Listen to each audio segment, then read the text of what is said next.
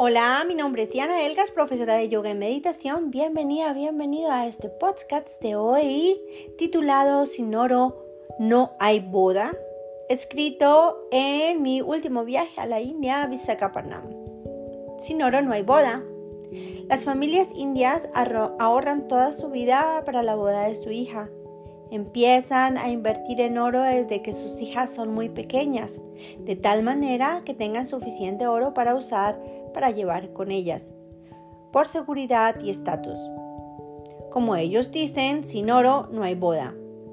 En la India actual, muchas familias continúan arreglando los matrimonios de sus hijos por conveniencia. En este tipo de arreglos los novios son seleccionados normalmente por los futuros suegros. Sistema de dotes el cual corresponde al pago de la familia a la novia.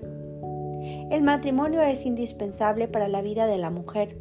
Ante los ojos de la sociedad india, si una mujer no tiene un hombre, nunca será mujer. La despedida de soltera. El día anterior a la boda, los manos y los pies de la novia y las damas, las señoras, deben pintarse con henna, según técnica llamada mendi. Los vestidos de los novios, el hombre suele llevar un traje repleto de coloridos bordados, mientras que la novia un atuendo rojo de varios metros con adornos de oro conocido como sari. Hoy empezaron los vecinos los preparativos de una boda. Han colocado luces blancas y azules iluminando todo el frente. Esta mañana han empezado a romper la calle, primero con una vara de hierro y luego con un taladro. Han hecho como seis huecos. Increíble. No sé si esto es correcto o permitido, pero ellos lo hacen ante la mirada de todos los vecinos. Daban con dificultad los huecos seis hombres luchando contra el pavimento y han durado toda la mañana acabando y golpeando hoyos pequeños donde enterrarán troncos delgados de árboles. Total, quieren hacer una tienda al final.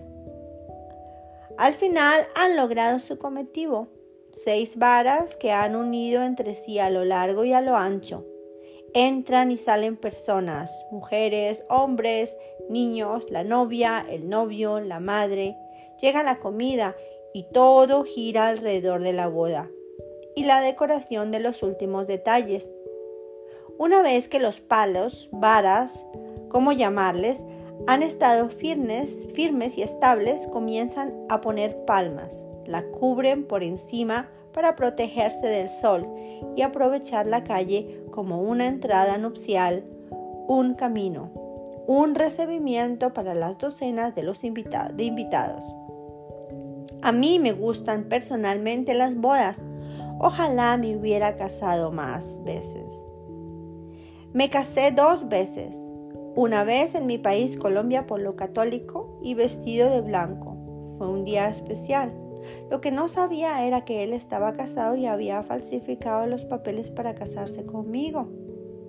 En fin, ya no sirve de nada hablar mal de él porque ya no está entre nosotros y dejó este mundo hace cinco años después de una larga enfermedad y yo lo cuidé como era mi deber de cuidar mi familia en las buenas y en las malas como lo haría cualquier mujer por el padre de sus hijos.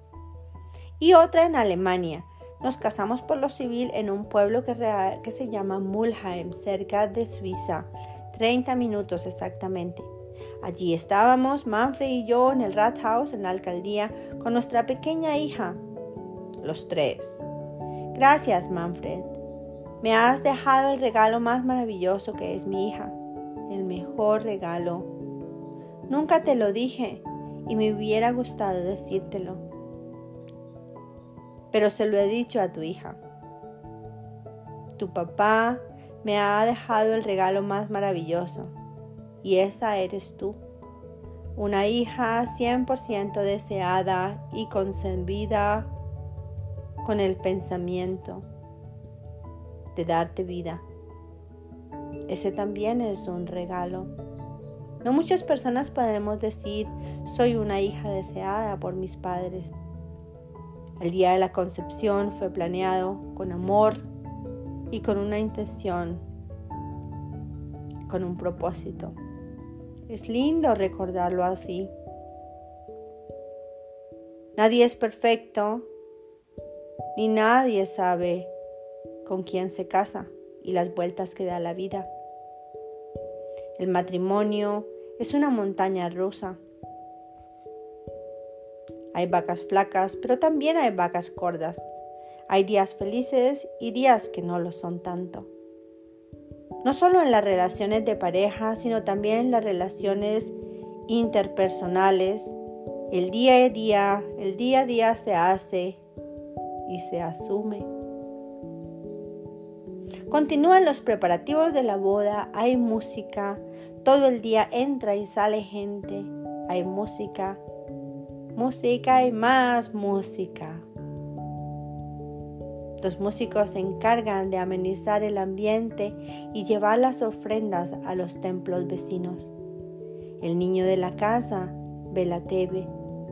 Los adultos están más interesados en los teléfonos que en dedicar tiempo a sus hijos. Parece que es el mal de nuestros días. No soy nadie para criticar. Todas las culturas tienen algo positivo y algo negativo, y nadie es perfecto. Hablemos más bien de lo positivo. Me llamó la atención un programa para niños y el, héroe se llama Chiva. Involucran valores y respeto. Bueno, espero que te haya gustado esta historia de las bodas, de las bodas de la India. Sin oro no hay boda. Bueno,